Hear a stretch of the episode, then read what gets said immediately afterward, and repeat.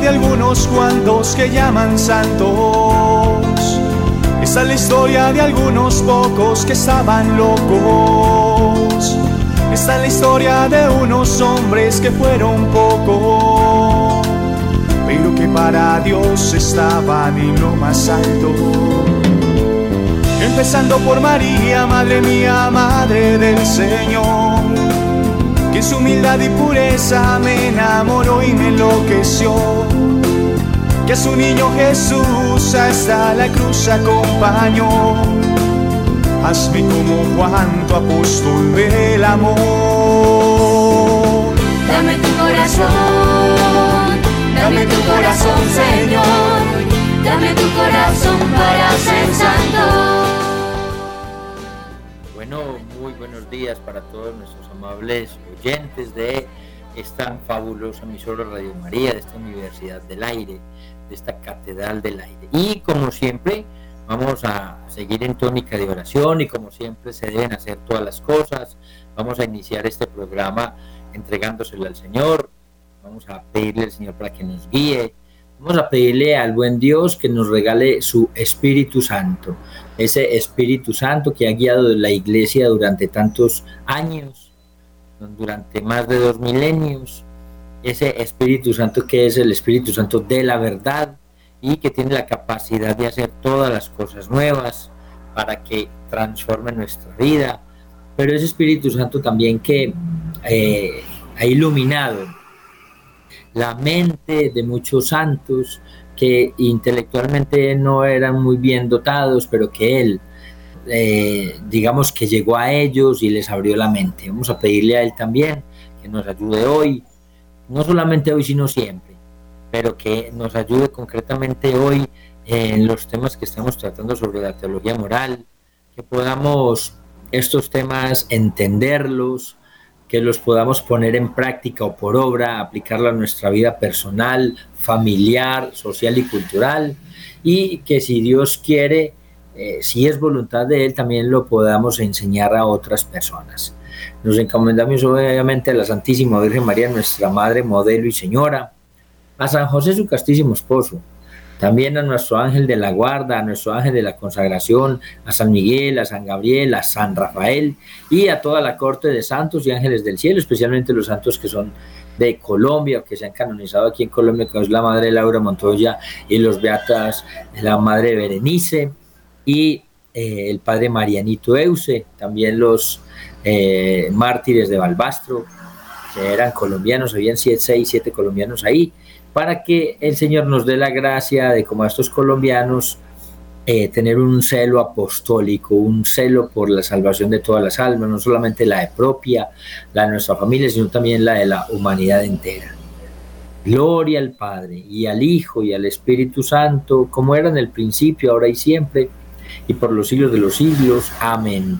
Bien, nosotros en este programa de la teología moral eh, estábamos viendo el programa pasado lo que son los actos humanos. Y eh, hacíamos una diferencia que, eh, pues para entender que el acto humano como tal eh, necesita una libertad. Y vamos a ver hoy lo que son los obstáculos al acto humano, o sea, qué, qué cosas obstaculizan, estorban para eh, un acto humano. Entonces vamos a, mirar esos factores que afectan los actos humanos. ¿Cómo los afectan? Primero, podría ser impidiendo el debido conocimiento de la acción, o sea, que yo no sepa que esa acción está mala, o la libre elección de la voluntad, o sea, que yo sabiendo si eso es bueno o es malo, pueda escoger por ella. O sea, las causas que de alguna manera pueden modificar o cambiar ese acto humano eh, en cuanto a la voluntariedad que yo lo quiera hacer o en cuanto a la advertencia, que advertencia es que yo me dé cuenta que estoy haciendo algo y por eso eh, pues una relación directa con la moralidad. Entonces nosotros encontramos obstáculos eh, en dos partes, en lo, que son las facultades del alma, encontramos obstáculos por parte del conocimiento o de la inteligencia y encontramos obstáculos en la voluntad. Entonces vamos a ver los obstáculos en el conocimiento. Eh, un obstáculo para uno actuar bien eh, o, un impedimento para uno actuar bien es la ignorancia. Por eso es tan importante Radio María. Radio María es muy importante porque yo llevo escuchando Radio María, eh, yo creo, yo creo que por ahí desde que salió la, un poquito antes de salir la película El Código da Vinci de Dan Brown, eh, yo, yo le pongo 14, 15 años más o menos a oyente asiduo de Radio María, inclusive tal vez más tiempo, inclusive tal vez más tiempo asiduo oyente de Radio María. Y, hombre, lo que yo sabía cuando comencé a escuchar Radio María no es lo mismo que sea ahora. ¿Por qué? Porque Radio María, yo por eso le llamo Universidad del Aire y Catedral del Aire. Bueno, yo no le digo catedral, el padre le dice, y tiene un, es perfecto ese título pero Universidad del Aire porque eh, yo era, sigo siendo ignorante, pero soy, era más ignorante hace 18 años que lo que soy ahora.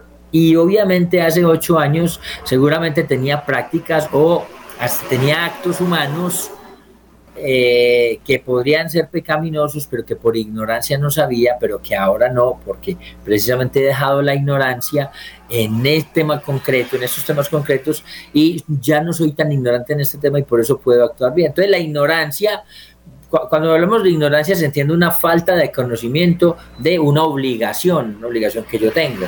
Entonces, por ejemplo, en teología moral se, se toma la definición de, de, de, ignorancia en teología moral. O sea, se podría decir como eso, una falta de una debida ciencia moral en una persona capaz. O sea, es la ausencia de un conocimiento moral que se podría, y no solamente se podría, sino que se debería tener. Y por eso, de este modo, vamos a, a, diferenciarlas. Eh, los tipos de ignorancias que hay. Entonces tenemos, por ejemplo, la nesciencia. ¿Qué es la nesciencia? La nesciencia es una falta de conocimiento que no es obligatoria. Por ejemplo, la medicina en quienes no somos médicos, no. Eh, entonces, en teología moral, vamos a ver, para poner ejemplos claros, vamos a suponer que usted está en un centro comercial y de pronto una persona usted ve que está temblando y comienza así a darle un ataque y usted llega y trata de ayudarle, pero resulta que esa persona muere porque no le dieron eh, la ayuda adecuada. Eh, en el juicio, y juicio sea en el cielo o en el juicio eh, aquí en la tierra, usted no es culpable porque usted puede alegar nesciencia, ¿qué es? O sea, a esta persona comenzó a temblar, yo no soy médico, yo no estoy obligado a conocer cosas de medicina. Entonces, yo no soy culpable porque yo ni soy médico, ni tengo, aunque trate de ayudarle, pues por ignorancia en los temas de medicina, no le pude ayudar. Entonces, la nesciencia es eso. Eh, sería muy diferente un médico que viendo que una persona está teniendo una convulsión, que él ya estudió medicina y que sabe cómo atender a esta persona y no lo hace, esa persona no podría negar nesciencia, porque la nesciencia es algo que yo ignoro, pero que no estoy obligado a conocer. En cambio, el médico no puede alegar nesciencia porque precisamente él debe, estar informado y debe saber cómo actuar en estos casos. Eh, la nesciencia es una cosa bien delicadísima porque eh, muchos padres de familia hoy en día eh, se, vamos a decirlo, se, se desvinculan, se se aíslan o se alejan de eh, algunos temas delicados de la formación de sus hijos. Entonces, por ejemplo, no les importa mucho aprender sobre la ideología de género, no les importa conocer mucho sobre el humanismo o sobre el transhumanismo o sobre el posthumanismo, no les interesa saber nada sobre inteligencia artificial, no les interesa saber nada sobre, eh, no sé, las tecnologías emergentes, sobre el celular, el Internet, eh, los computadores. Y podrían alegarme ciencia diciendo, hombre, pues como yo no soy tecnólogo, yo no estoy obligado a conocer sobre estos temas. Pero no podríamos alegarme ciencia porque en el mundo que nos ha tocado vivir hoy es, un, es un mundo en el que nosotros estamos obligados a saber de todos estos temas. ¿Por qué? Porque la única manera en la que yo le voy a poder ayudar a mis hijos es aprendiendo estos temas, es conociendo estos temas. Por eso, le digo, la labor que hace Radio María es impresionante. En las noches, cuando ellos en el programa Hagamos, Hagamos Radio, invitan a tantas personas que manejan temas diversos que nosotros los deberíamos de escuchar eh, temas que aprendemos que son absolutamente necesarios conocer hoy y que nosotros no podemos alegar ciencia, decir, como yo no soy tecnólogo, hombre, yo no, no soy un ingeniero en sistemas, no tengo que saber, no. Los temas de hoy uno como padre no puede alegar ciencia en los temas que pueden afectar la vida de nuestros niños. Entonces la ciencia es eso, esa falta de conocimiento que no son obligatorios. Eh, segundo tipo de ignorancia es la inadvertencia. ¿Qué es la inadvertencia? Es la falta de atención actual a una cosa que se conoce habitualmente. Eh, entonces, eh, no advierte algo, ¿no? Vamos a ver, resulta que yo estoy comiendo carne, pero comer carne no es ningún pecado, ni es algo prohibido. Pero resulta que es que usted se dio cuenta que era viernes santo. Entonces, aunque la carne no, no es pecado comer carne, pues los viernes santos debemos hacer ayuno. Y uno de los ayunos que nos propone la iglesia es no comer carne. Entonces, en ese caso, esa inadvertencia, usted no se dio cuenta, ese comer carne no es pecaminoso, pero, pero ese el día eh, hace que comer carne se vuelva eh, em, algo pecaminoso. Entonces, usted no sabe qué es Viernes Santo y está, no ha advertido que es Viernes Santo y como no ha advertido que es Viernes Santo, pues entonces usted no comete pecado. Pero si usted advierte que es Viernes Santo, antes de comer no lo debería comer. Si lo advierte cuando está comiendo, debería parar y si lo advierte después de comer, pues hombre, ya no se puede hacer, ya no se puede retroceder el tiempo. Entonces, la, ese segundo tipo de ignorancia, la, la inadvertencia, es una falta de atención en el momento que están sucediendo las cosas. Otro tipo de ignorancia, otro tipo de acto que afecta el acto humano em, por parte del conocimiento es el olvido. ¿Qué es el olvido? El olvido es la privación, puede ser actual en el momento o habitual, que se le olvide constantemente algo que yo eh, sabía o conocía anterior, anteriormente. No, eh, hombre, yo, yo, no sé, qué sé yo, me sabía los diez mandamientos, hombre, apenas me acuerdo de los cinco primeros, eso es olvido, eso es una, e, ese olvido de la, de, no conocer los otros cinco mandamientos del sexto al décimo, hace que usted puede, por ejemplo, pueda desear la mujer del prójimo, eh, porque lo olvidó, puede ser que lo haya olvidado momentáneamente o puede ser que lo haya olvidado habitualmente, que desear la mujer del prójimo era pecado, o que eh, desear los bienes, codiciar los bienes ajenos también era pecado. Entonces, por eso es muy importante estar atento al olvido. Y otra, mm, otra, otro tipo de impedimento para actuar bien por parte del conocimiento, de la inteligencia, es el error. ¿Qué es el error? Es el juicio equivocado sobre la verdad de una cosa. Cuando usted no hace el juicio verdadero sobre la verdad de una cosa, usted tiene un error. Entonces, digamos que la división de la ignorancia, eh, la ignorancia, son estos tipos de ignorancia, ¿no? La nesciencia, algo que no estoy obligado a conocer, la inadvertencia es la falta de, la falta de atención actual en algo, el olvido es, es la privación actual o vital de un conocimiento que tuve antes pero que ya no por eso se me olvidó, y el error que es un juicio equivocado sobre la verdad de una cosa. Pero dentro de la ignorancia, la ignorancia también puede ser vencible o invencible. Entonces, ¿cuál sería la, la ignorancia vencible? Es aquella que se podría y debería superar si se pusiese un esfuerzo razonable, por ejemplo, consultando, estudiando, pensando eh, etcétera. Y a su vez, esa ignorancia vencible tiene varias subdivisiones. En esta ignorancia vencible yo les comencé diciendo que yo sé un poquito más ahora de lo que sabía hace 18, 20 años cuando comenzó Radio María. O sea, yo he ido superando una ignorancia vencible. ¿Por qué vencible? Porque con el estudio, con la lectura, con la escucha de la palabra de Dios, con la escucha de Radio María, he ido venciendo la ignorancia, he ido de, dejado de ser tan ignorante en unos temas particulares y he comenzado a conocer otros temas importantes. Entonces, eh, eh, la ignorancia vencible eh, se divide en simplemente vencible si se puso algún esfuerzo para vencerla pero insuficiente e incompleto. O sea, usted quería saber, no sé, de un tema, eh, no sé, y utilizó el catecismo. Usted sabe que el catecismo es la herramienta no solamente de Radio María, sino de nosotros, que el catecismo de la Iglesia Católica es la fuente en la que nosotros eh, consultamos todo lo que necesitamos y es la guía de alguna manera de nuestro Papa San Juan Pablo II para, para saber qué piensa la Iglesia y para no desviarnos del camino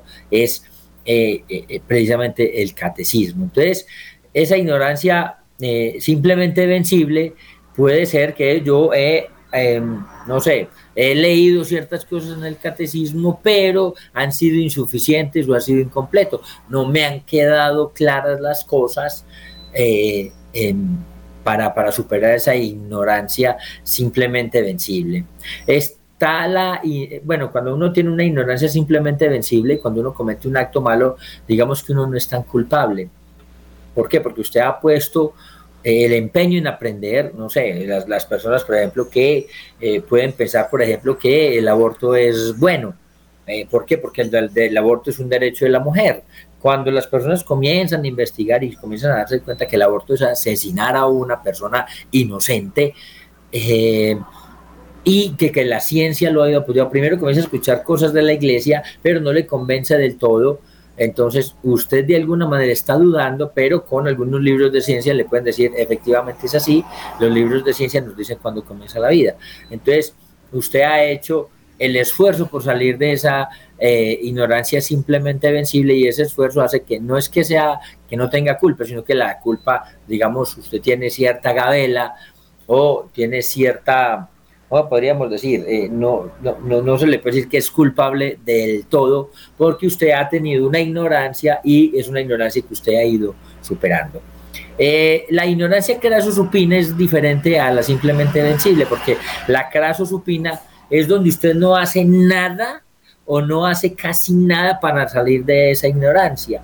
Y por eso eh, la ignorancia supina nace de un grave descuido en aprender las principales verdades de la fe y de la moral. Y eh, eh, obviamente eh, los deberes propios de cada estado o de cada labor, trabajo o sí, profesión en la que yo me, me desempeñe. Entonces, si usted comete, no sé, vamos a suponer que una persona comete un aborto, eh, y ella ha estudiado y va a catequesis y lee el catecismo.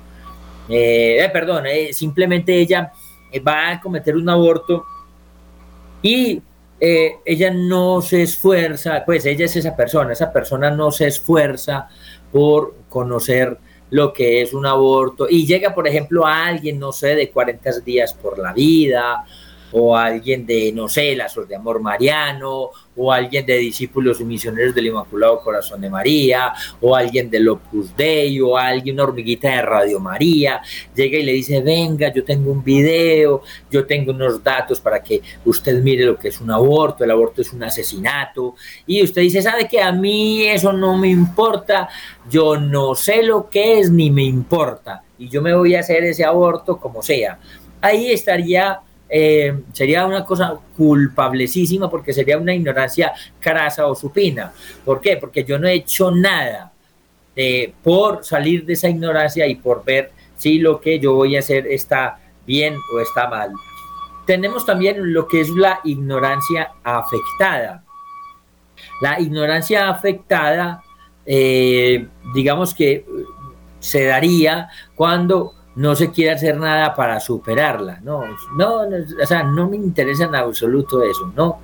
Y eh, digamos que podríamos decir que, que, no se hace nada para superarla y que el objetivo principal de esa ignorancia afectada es como pecar con mayor libertad. No, yo he escuchado a personas que las invitan a un retiro, por ejemplo, y dicen, yo no voy porque yo sé que allá me van a dejar que me van a decir que deje la moza que tengo, no, pues personas casadas que no quieren ir a un retiro porque les van a decir que deje la moza. Entonces dicen, no, yo mejor no voy. O sea, ellos ya saben que están actuando mal, saben que les van a decir que eso está mal y lo que hacen es simplemente eh, pecar con mayor libertad. Entonces esta ignorancia eh, podríamos decir que es plenamente voluntaria y que como es plenamente voluntaria, pues es así de, es así de, de culpable, es de, lo más culpable que hay. Y la ignorancia invencible, estamos hablando de lo que es la ignorancia vencible, no simplemente vencible, crasa, supina o afectada. Y la, la ignorancia invencible, hombre, es aquella que no puede ser superada por la persona que la padece. No, no, la pudo superar. ¿Por qué? Porque de ninguna manera se da cuenta. Por ejemplo, eh, no sé, hablemos de un aborigen, de un indiecito por allá que no se da cuenta de la, de la ilicitud de la venganza, ¿no? Que eso lo vemos mucho en Colombia, ¿no? En Colombia hay algunas personas que es lícito la venganza. Entonces, esa personita que vive por allá metida en la selva no se ha dado cuenta, no advierte con su inteligencia que la venganza es ilícita, que no está bien la venganza. ¿Por qué? Porque ha intentado en vano salir de ella, de esa ignorancia, eh, preguntando o estudiando, o en algunas ocasiones eh, puede, digamos, compararse con la ignorancia invencible o el olvido a la inadvertencia. Vamos a ver, por ejemplo, lo volvamos al, al ejemplo del comer carne el día de vigilia sin saberlo, ¿no? Eh, de manera que si se hubiera dado cuenta que, que, era viernes de ayuno o de penitencia, no hubiera comido carne. Entonces, la ignorancia invencible se da sobre todo en gente que, que no ha tenido la oportunidad de estudiar, eh, gente que no, no, no, ha podido estar en la escuela o que se ha criado eh, sin estudio. Pero digamos que en una persona con, con preparación humana y escolar, la ignorancia en materia de fe y moral es casi siempre vencible. O sea, todos los, los dudas, lo, las preguntas que nosotros tenemos sobre moral y, y fe, digamos que son eh, siempre son ignorancia vencible. O sea, no, no decir que yo, yo tengo una ignorancia invencible en cuestiones de fe, no, hoy en día no, no, no, no, es, no es eso. Entonces vamos a ver los principios morales sobre la ignorancia.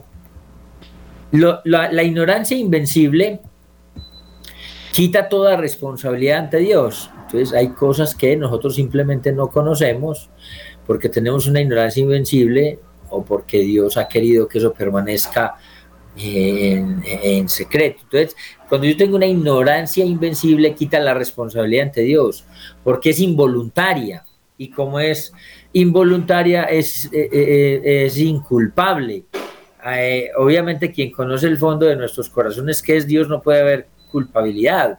Eh, por ejemplo, diga, no peca el niño pequeño que sin saber hace una cosa mala eh, o sea, es fácil entender este principio moral si se considera eh, el adagio escolástico de nada es deseado si antes no es conocido. Eh, en cuanto a la ignorancia vencible, es siempre culpable, en mayor o menor grado, según la, según la negligencia en averiguar la verdad. Eh, y así es mayor la responsabilidad de una mala acción realizada con una ignorancia crasa que con simplemente vencible. Eh, y consecuentemente puede ser pecado mortal si nace de descuidos graves. Entonces nosotros no podemos simplemente decir, eh, hombre, yo eso no lo sabía y terminé haciendo una acción mala sin saberlo. No, eh, la responsabilidad que nosotros tenemos eh, como personas es conocer más la fe y la moral y cuando se me presenta una circunstancia en la vida en la que tengo que hacer una acción en la cual yo no estoy seguro si es buena o es mala, pues hombre, lo lógico es que, que averiguar con personas que saben eh, sobre la moralidad de ese acto que voy a hacer. Eh, no vaya a ser que por un descuido personal termine eh, cometiendo pecados graves o mortales. La ignorancia afecta, afectada, perdón, o fuera de disminuir la responsabilidad, la aumenta. ¿Por qué? Porque es que eh, una persona que no quiere, eh, se supone que tiene una malicia muy grande. Se supone que tiene malicia en su conocimiento. Yo no voy al retiro porque me van a decir que deje la moza que tengo. Esa ignorancia afectada no solamente no le quita responsabilidad, sino que se la aumenta. ¿Por qué? Porque él sospecha lo que le van a decir, pero no le importa. Eh, simplemente yo sigo viviendo así mi vida y entonces es mucho más, mm, tiene mucha más responsabilidad y aumenta, aumenta grandemente la malicia. Eh, ¿Y por qué estamos hablando de eso? Porque hay un deber de conocer la ley moral. O sea, la ley moral es un deber, nosotros debemos conocer lo que lo que dice la ley en cuanto a, las cosas de la moralidad, o sea, en, en, cuanto a los actos que yo hago. Vamos a poner un ejemplo. Vamos, vamos a ver, usted eh, estudia, no, trabaja en una empresa y eh, resulta que usted no va a trabajar a las 8 de la mañana y entonces usted llega a las 11 de la mañana a trabajar. Y entonces el, patrón, el capataz, el encargado de la entrega le pregunta, bueno, ¿y usted por qué viene a las 11? Y usted le responde, no, lo que pasa es que yo no sabía que entrábamos a las 8. ¿Ustedes creen que eso es una respuesta para un patrón? ¿Quién es el que tiene que saber las reglas de la empresa? ¿A qué hora se entra? ¿A qué hora se sale? ¿Qué tiene que hacer? Es obviamente responsabilidad de cada persona. Entonces nosotros tenemos el deber de conocer la ley moral, nosotros nos debemos conocer los mandamientos de la ley de Dios para poderlos cumplir. Yo no puedo llegar ahí al cielo y llegar y cuando me presente ante Dios, eh, hacer un ñonguis con los dedos y decirle, vea, es que yo no sabía. Eh, yo nunca me preocupé por eso. Y el Señor le decía, ah, bueno, no, como usted no sabe, no hay problema. No, señores, el desconocimiento no lo, no lo absuelve, no lo absuelve usted de la obligación. Eso creo que es una, una máxima en, en derecho. El hecho de que usted ignore algo no por eso va a ser eh, va a dejar de ser culpable. Usted va en un carro, no sé, y lo cogen borracho, tomado, y usted dice, uy, yo no sabía que había una ley que me impedía la ley de tránsito para el conductor que me impide andar por ahí borracho. Entonces, como yo esa ley no la sé, entonces no soy culpable. No, si usted lo coge en borracho aunque usted no conocía la ley, se va para la cárcel. ¿Por qué? Porque es que el desconocimiento de la ley no me exime de cumplirla, no me exime de cumplir la ley. Entonces, es un, hay un deber grandísimo de eh, conocer la ley moral. Entonces, como ya lo habíamos dicho, la ignorancia puede, hay veces, eximir de la culpa, cuando es una ignorancia invencible, y en consecuencia la responsabilidad moral. Sin embargo, es conveniente añadir que existe el deber de conocer la ley moral para ir adecuando a esa ley moral todas nuestras acciones, todos esos actos que yo tengo.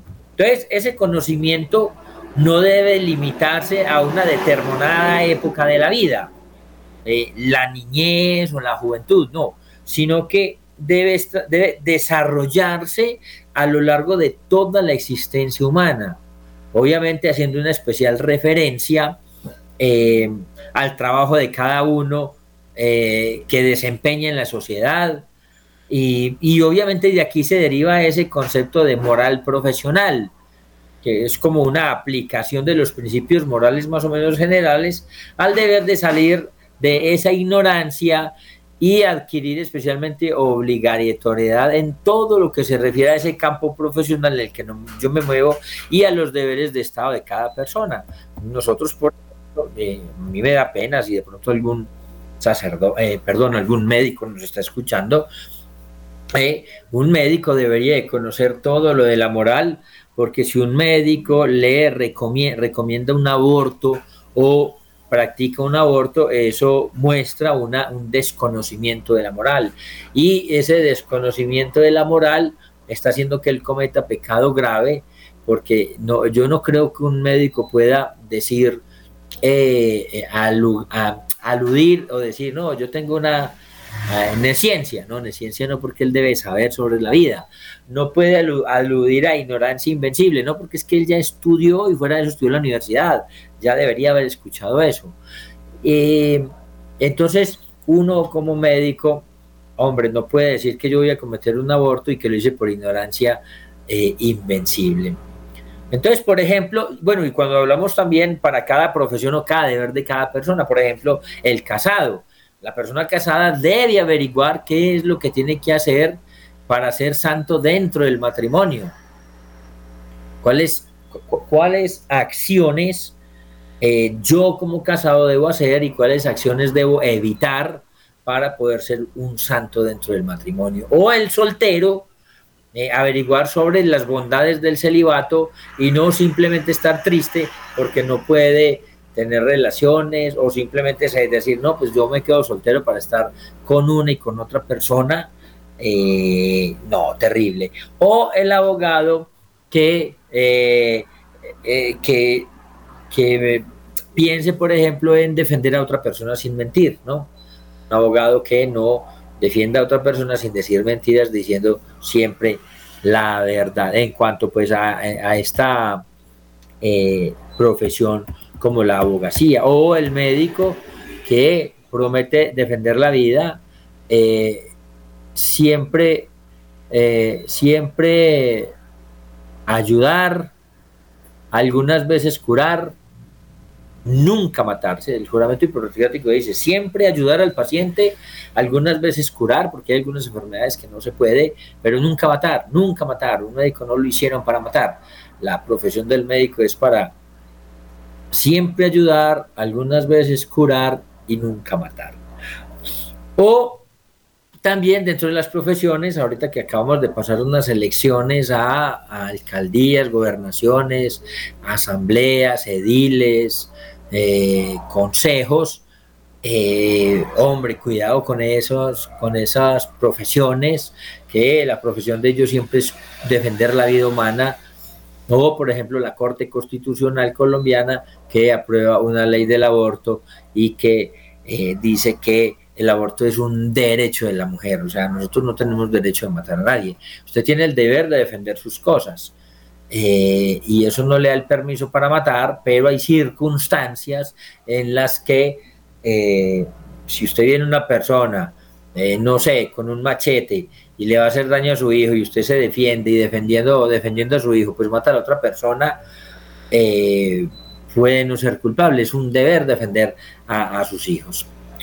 Entonces, estamos hablando de los obstáculos por parte de la inteligencia. Ahora vamos a ver unos obstáculos por parte de la voluntad.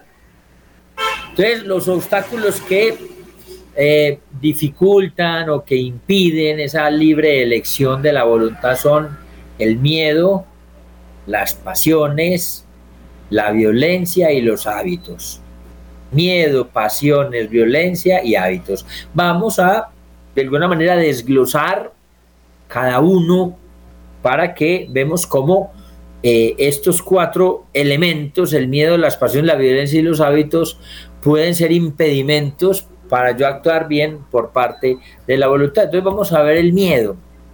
¿Qué es el miedo? Definamos el miedo para poder entender el concepto. El miedo de alguna manera es una vacilación del ánimo ante un mal presente, un mal presente, o puede ser futuro, o un mal que nos amenaza y que influye en la voluntad del que actúa. O sea, un miedo eh, es el ánimo de algo que me puede venir, de un mal que me puede venir ya o dentro de poquito, eh, que amenaza y que influye en la, en la decisión que yo voy a actuar, en los actos que voy a tener. Entonces, en general, el miedo, aunque sea grande, no destruye el acto voluntario, eh, a no ser que sea eh, tal su intensidad que la persona pueda desmayarse o perder el uso de razón. Entonces, el miedo no es una razón suficiente para cometer un acto malo. Esto es bueno que lo entendamos porque puede ser que, eh, que nosotros pensemos que eh, pues hombre, como cuando yo tengo miedo puedo hacer lo que sea, no, el miedo no es una razón suficiente para cometer un acto malo. Aunque considerable como por ejemplo salvar la vida o la fama, etcétera. Entonces, por ejemplo, para, entender, no sería lícito, por ejemplo, renegar de la fe por miedo al castigo, a la muerte. Eh, y ahí están, por ejemplo, los mártires, porque los mártires eh, se han ganado la corona de la santidad, porque eh, Pues hombre, yo simplemente podrían, no con el corazón, sino que le digan, vea, coma, eh, qué sé yo, se me ocurre con los macabeos, ¿no? Vea, despotrique de Dios, eh, maldiga a Dios. Él puede sacar una maldición y decirle, Señor, esto lo hago, tú sabes que es mentiras, que yo no lo hago, sino que es para evitar la muerte. Entonces yo voy a maldecir de Dios. No, ellos tenían claro que, con ese acto que ellos tenían de no renegar de la fe, aunque fuera, aunque no fuera de corazón, podía afectar la, fe de los demás. Y entonces ellos qué hacían? No, yo no voy a eso, voy a hablar mal de Dios y si tengo que morir por no eh, comer, no sé, eh, eh, cosas prohibidas, por no quemar incienso a los ídolos o por muchísimas cosas, prefirieron morir. Entonces, Em, entonces, siempre será ilícito, por ejemplo, renegar de la fe por medio del castigo a la muerte o emplear medios anticonceptivos por temor a consecuencias graves en la salud ante un nuevo embarazo. O sea, ojo que esto es delicado, muchachos. No, o sea, sería ilícito. O sea, no sería bueno, sería muy mal. Que emplear métodos, medios anticonceptivos por temor a consecuencias graves en la salud ante un nuevo embarazo. Eh, obviamente, por el contrario, si a pesar del miedo el sujeto realiza la acción buena, es mayor el valor moral de esa acción. Vamos a ver, utilicemos el, ejemplo, por ejemplo, de Santa Llana Beretta. Llana Beretta,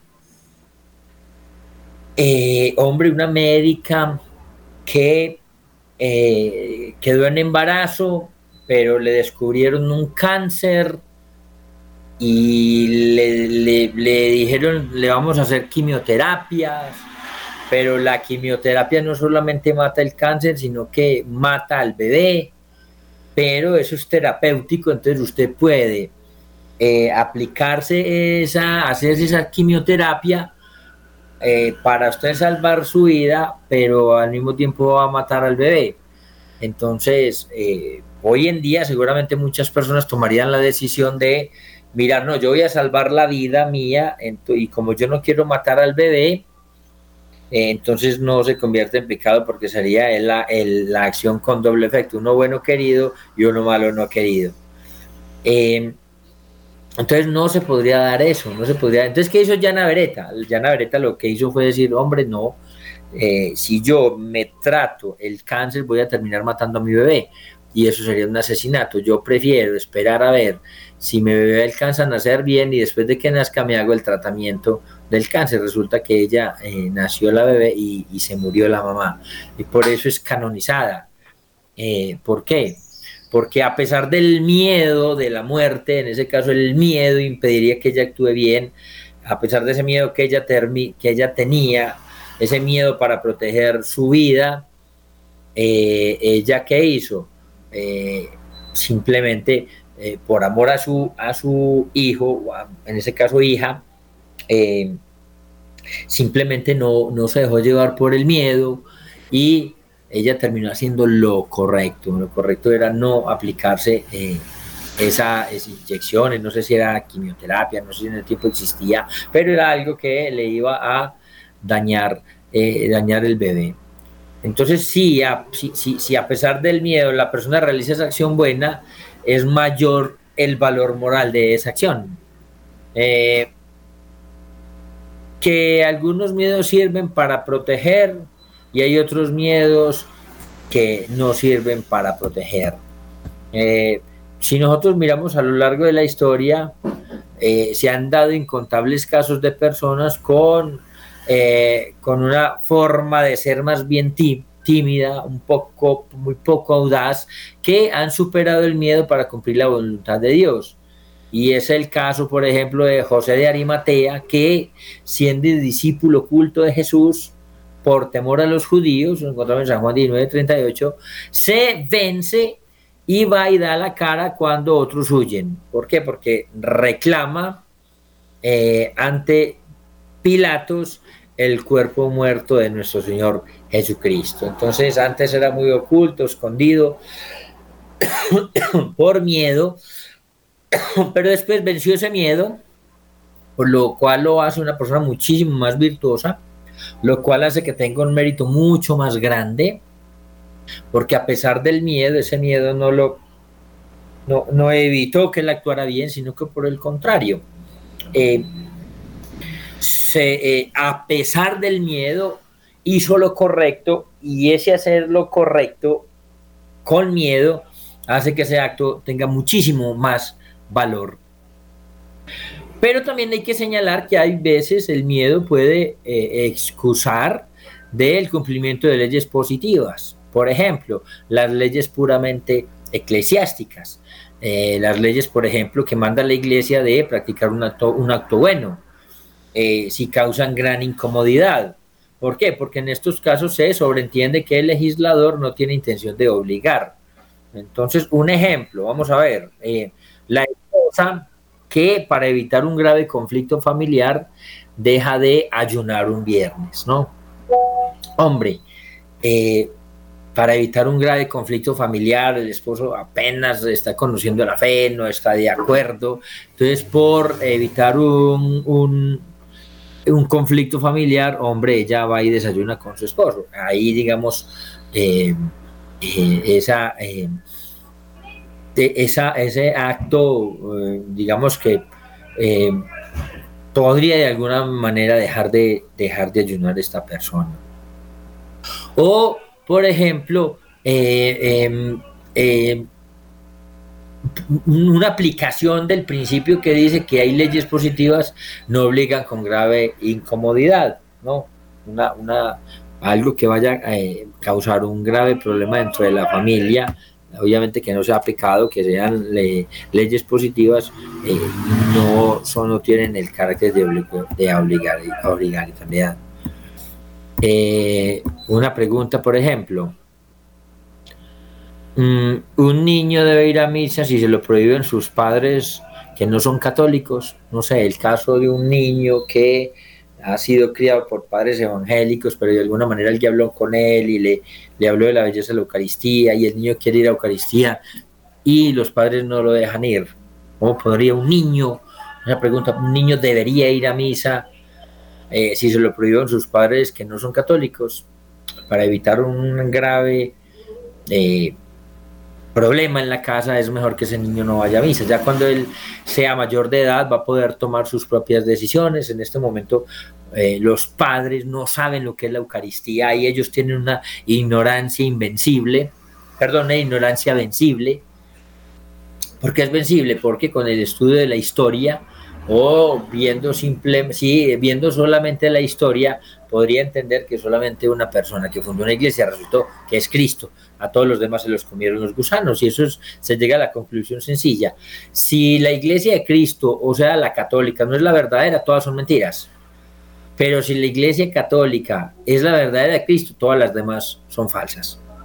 O sea, nosotros estamos bien o bien si la iglesia católica no es, son falsas. La, si, la iglesia, si Cristo no fundó una iglesia, todas las iglesias son falsas. Pero si Cristo fundó una iglesia, todas las demás son falsas. La única verdadera sería cuál, la que fundó Cristo, o sea, la iglesia católica. Entonces, veamos y notemos muy bien que se trata solamente de leyes positivas o meramente eclesiásticas. El cumplimiento de la ley divina, por ejemplo, amar a Dios sobre todas las cosas, obliga siempre a una costa de la propia vida. Por ejemplo, esos santos martirizados por negarse a incensar los ídolos. Eh, ¿Cuál otro impedimento tenemos eh, por parte de la voluntad? Habíamos dicho que las pasiones. Las pasiones designan esas emociones, esos impulsos de la sensibilidad que inclinan a la persona a hacer algo, bueno, hacerlo. Hacerlo, no hacerlo y son componentes naturales del psiquismo humano, eso es parte de lo que la persona humana es. Constituyen el lugar de paso entre la vida sensible y la vida del espíritu. Y vamos a ver ejemplos de pasiones, por ejemplo, el amor, el odio, el deseo, el temor, la alegría, la tristeza, la ira, son ejemplos de pasiones. Entonces las pasiones son en sí mismas indiferentes. el programa pasado decíamos que hay acciones lícitas, ilícitas, eh, internas, externas, imperadas. Eh, entonces, cuando hablamos de eh, una, una, cuando hablamos de que, de, que las pasiones son indiferentes, indiferente quiere que una, pasión no es ni buena ni mala. El amor es bueno o es malo, pues depende. El amor es indiferente. Usted tiene el amor a una mujer casada. Ese amor que es indiferente se convierte en malo porque es un amor hacia una mujer casada.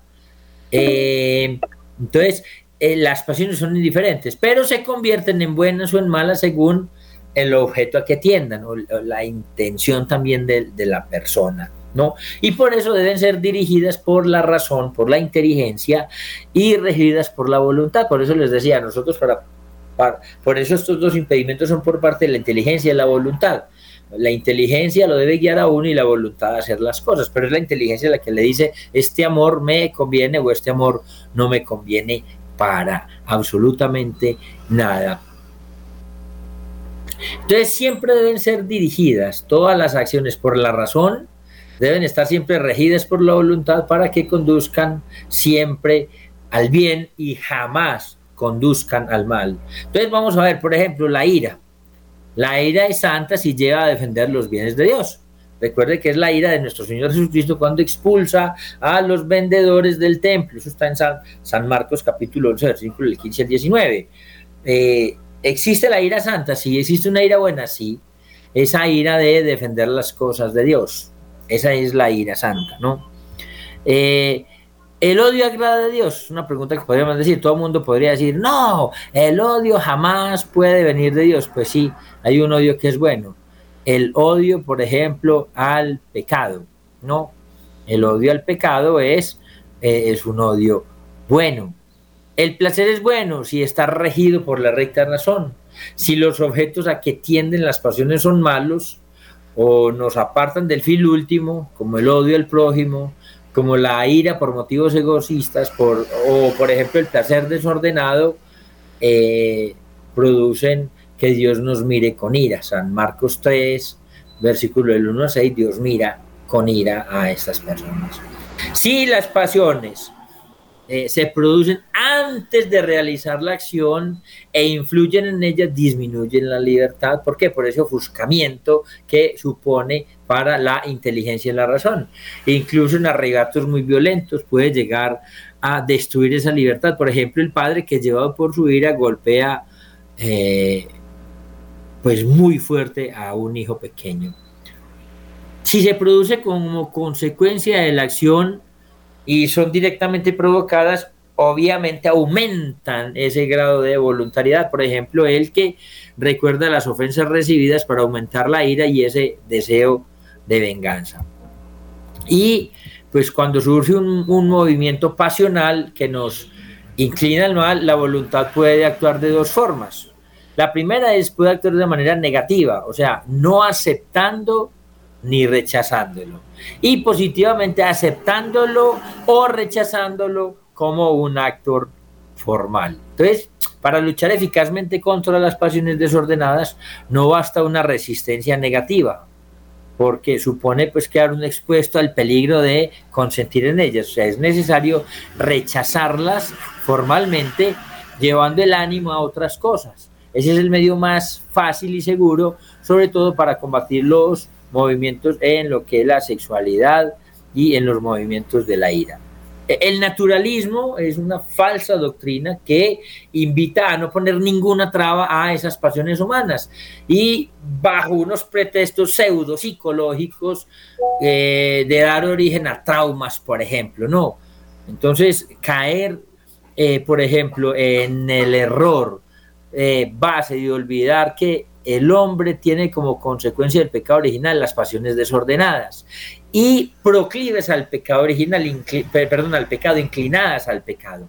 Y la recta razón como una potencia superior ilumina y eh, aparte de eso, fortalecida por la gracia que le da los sacramentos, tiene que someter y regir esos movimientos en los seres humanos. Bien, chicos, eh, el, tiempo en Radio María y en todo en realidad es implacable. Entonces vamos a dejarlo hasta ahí. Le damos muchas gracias por eh, escucharnos y a pedirles que en todo lo que nos puedan ayudar con Radio María, no solamente con las oraciones, sino económicamente también. Y también pedirles al favor que, al favor que no se vayan a cambiar de dial. Recuérdense que Radio María es una Universidad del Aire y una Catedral del Aire. Y ya con el tema que vimos hoy, vemos que la ignorancia en cuestiones de fe no es una tontería, es importante. Eh, desconocer las cosas de Dios nos podrían llevar al pecado, sobre todo cuando a mí no me da la gana de aprender. Eh, muchas gracias a Wilson, muchas gracias a Luis Fer, muchas gracias a los que están en consola y los que se encargan de los mensajes y de, y de las redes sociales y obviamente a todas las hormiguitas de Radio María, el Padre Germán, y pues por supuesto a ustedes, los oyentes de Radio María, que son nuestra razón de ser. Eh, quedamos con María y que mi Dios me los bendiga.